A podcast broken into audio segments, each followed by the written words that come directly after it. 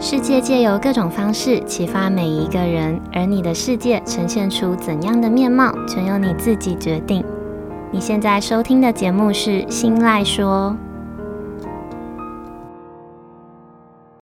Hello，各位 CC，欢迎收听今天的《新赖说》，我是新赖小姐。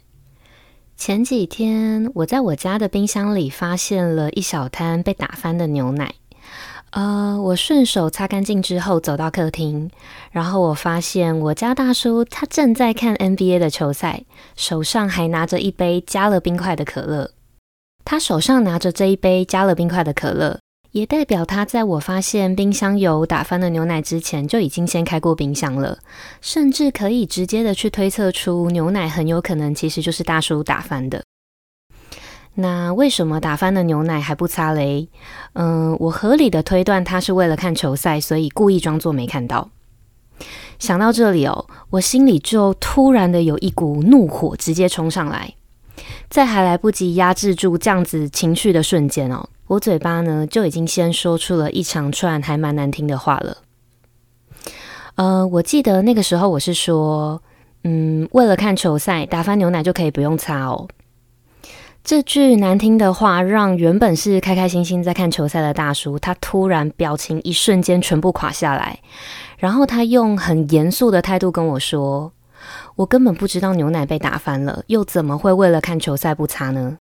然后我有一点不甘示弱的接着回他：“你有可能是拿可乐的时候不小心打翻的啊。”这时候大叔他再回：“那你可以请我去擦，如果是我不小心打翻的话，我会很乐意的去清理，而不是直接的先预设立场的一口咬定我是为了看球赛，然后故意不擦的吧。”最后，我们为了这个被打翻牛奶的这个小事争论了好几个小时。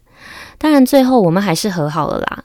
只是预设立场这件事情，让我想起了一件还蛮不开心的回忆，一件我也曾经像此刻的大叔一样，被别人用预设立场的心态误会的一个不开心的事情。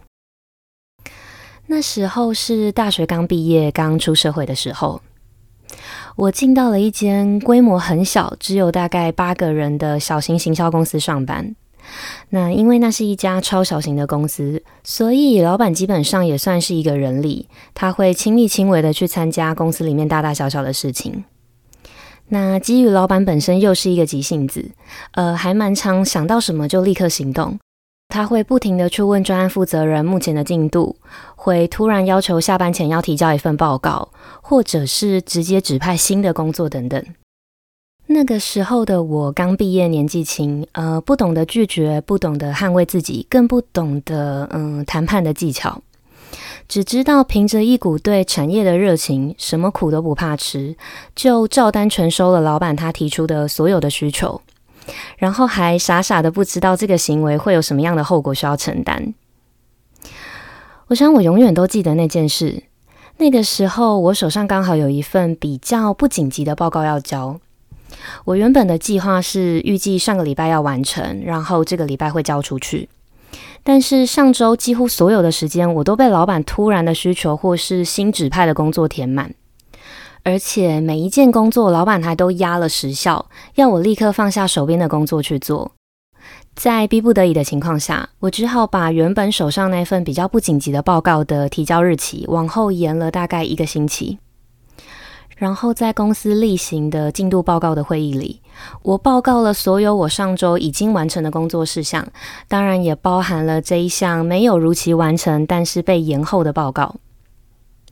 接着，老板他非常出乎我意料的在会议上直接指责我。嗯、他指责我明明有一整个星期的工作时间，却没有把这份报告完成。嗯、呃，非常不应该。他预设立场的认定我一定是在上班时间东摸西摸啦，才会把时间没有效率的浪费掉，也才会没办法在期限内完成工作。但是他没有发现，我没办法完成工作的主要的原因，其实就是因为他夺走了我原本预计要工作的大部分的时间。这一段不开心的回忆让我意识到，在打翻牛奶的事件里面的我，其实正在做跟当年会议上的老板一样的事。我忘了曾经也被别人用预设立场的心态去认定事实的这个感觉是有多伤人的。呃，那为什么我们会有预设立场？又为什么预设立场发生的当下常常夹带着各种情绪呢？接下来我会引用一支在 Tate 上的影片内容跟大家分享。呃，这支影片的连接我会放在资讯栏的地方，有兴趣的听众朋友们可以点进去看看。好，那为什么我们会预设立场？大家可以想象一下哦，我们每个人的大脑里呢，都装着一个小小的梯子。我们通常把这个梯子称为潜意识。那接下来会提到的内容呢，跟我在第十四集的潜意识里面提到的内容其实还蛮相似的。那如果你对潜意识这个话题有兴趣的话，可以在今天的内容结束之后再回头听听看。那回到正题。把大脑想象成里面装成一个阶梯的这个概念呢，它是由哈佛大学的一位著名的管理及系统学者克里斯·阿基里斯提出的一个心智模型。那他把这个心智模型称为推论阶梯，主要是用阶梯的比喻来分析人的大脑思绪从观察、判断到行动之间经历的七个阶段。这七个阶段分别是观察、过滤、解释、假设、结论。调整以及最后的行动。我们每天和每个人的互动，就是从阶梯的最底层的观察开始，然后一路爬到阶梯的顶端的行动。这个从阶梯底层爬到顶端的这个过程，在人的一天之中，会在我们的大脑里面重复的上演几千次，甚至是几万次。举一个在推论阶梯这个概念里面经典的例子来说明。呃，你曾经有过在停车场被抢位置的经验吗？想象一下哦，你开着一台车，然后在一个停车场里，你打了方向灯，准备慢慢的转进排队很久，然后终于等到了停车位里。然后在车子要开进去的前一刻，突然被另外一台车咻一声的快速的抢先开进去停。想象一下这个经验。然后注意到此刻你观察到的所有资讯，就是你进入脑中阶梯第一层的观察的阶段。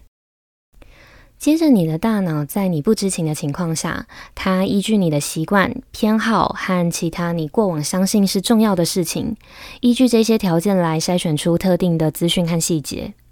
这个阶段呢，就是从第一个阶段你观察到的所有资讯里面去挑出你想在乎的事。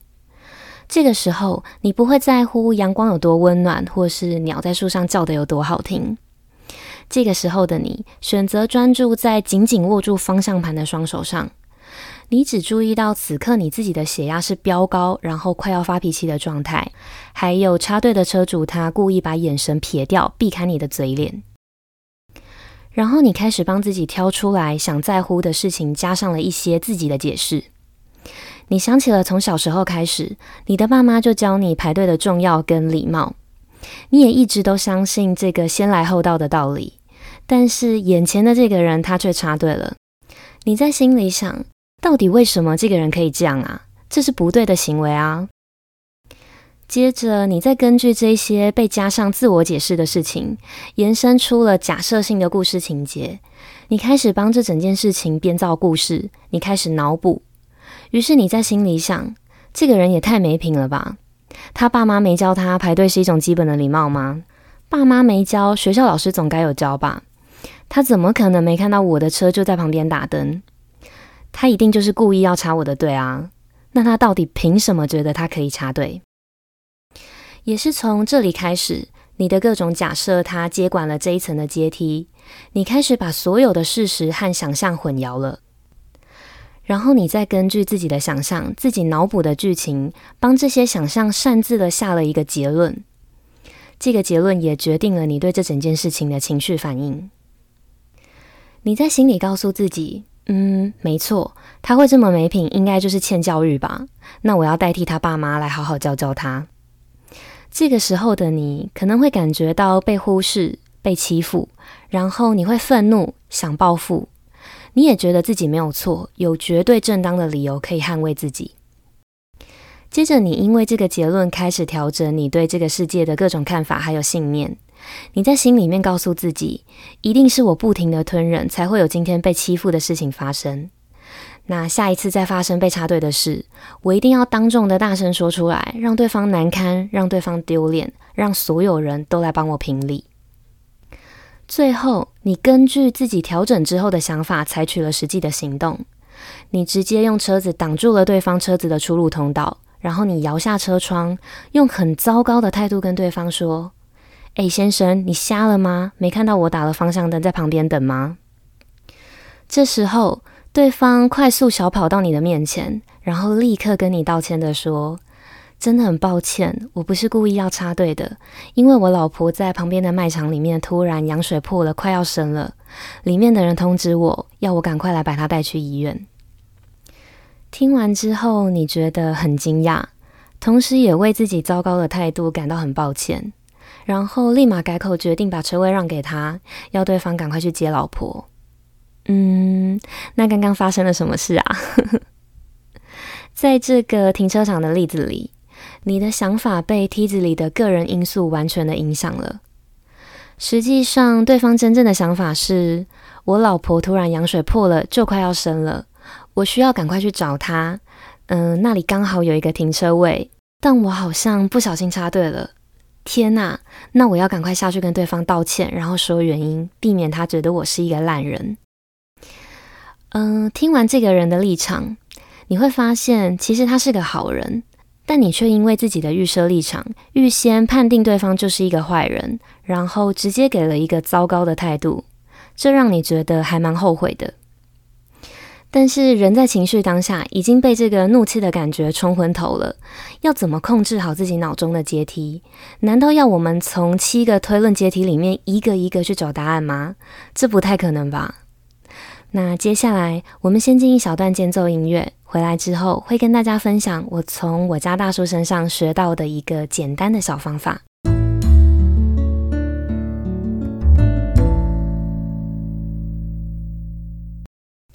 我们在情绪当下，其实很难真的按照推论阶梯的步骤，一层一层的去找忽略掉哪一 part，也很难一一的验证自己的假设是对是错。那我们要怎么控制好自己脑中的阶梯？怎么不让自己的预设立场误会别人呢？嗯、先来说明一下我家大叔的背景。他是一个年近四十，可以称作是中年大叔的男子。那他一直以来给外界的形象呢，都是没有什么脾气跟冷静沉稳的。即便我有几千次，甚至是几万次控制不住自己情绪的时刻。他好像永远都有办法可以把失去理智的我拉回到正轨上。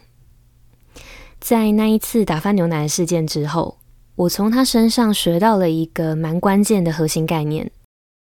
这个核心概念就是先把所有人都想象成好人。你必须先把所有人的行为都先想成对方不是故意，是不小心，或者是有特殊原因的，然后再以这样子的心态为出发点。去把你预设的点跟你预设的立场转成正向的问题，再抛出来还给对方。呃，我们直接举实际的案例，以打翻牛奶的事件来看，我预设大叔他是为了看球赛，所以故意假装没有看到牛奶被打翻。那就先把这个邪恶的预设改成正向的，把它想成会不会是没有发现被打翻了呢？然后再把这个问题抛出来问对方。问题就会变成：咦，你刚刚拿可乐的时候，有发现冰箱的牛奶被打翻了吗？这时候，如果对方说没有，那很幸运的，你没有错怪一个好人。那如果对方说有呢？你就等他说有之后再生气，其实也不迟啊。我们再看停车场的例子，把插队的人呢，第一时间预设成一个好人，一个善良的人。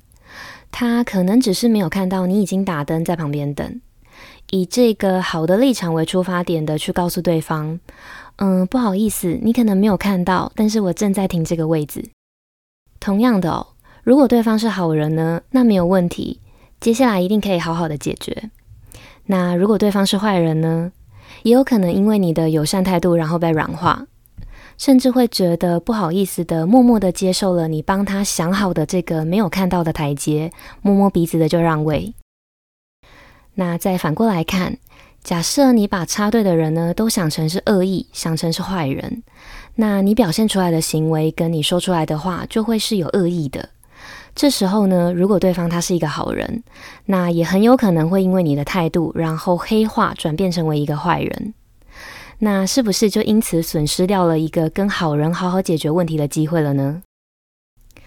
嗯、用几率的方式来看这个，把别人想成坏人跟好人的这个概念，结局永远都会只有四种，分别会是一好人呢还是好人，二好人他黑化变成坏人，三坏人白化变成好人，跟四坏人终究是坏人。所以选择把对方当成好人，就会有三分之二的几率是遇到好人的。那如果选择把对方当成坏人，就只会有二分之一的几率遇到好人。人性的问题呢，永远是掺杂着感性，然后是最复杂的。但是如果我们可以把这道复杂的问题用理科的方式来看，好像就会变得简单而且容易许多。好，那在今天节目的最后呢，想跟大家再分享一段话。嗯、呃，我们每个人都有属于自己脑中的梯子。嗯、呃，学着去意识到你自己的，然后也适时的帮助别人去注意到他们的。OK，以上就是今天日常这件小事想要分享的内容，希望能够带给正在收听的你一点点的帮助。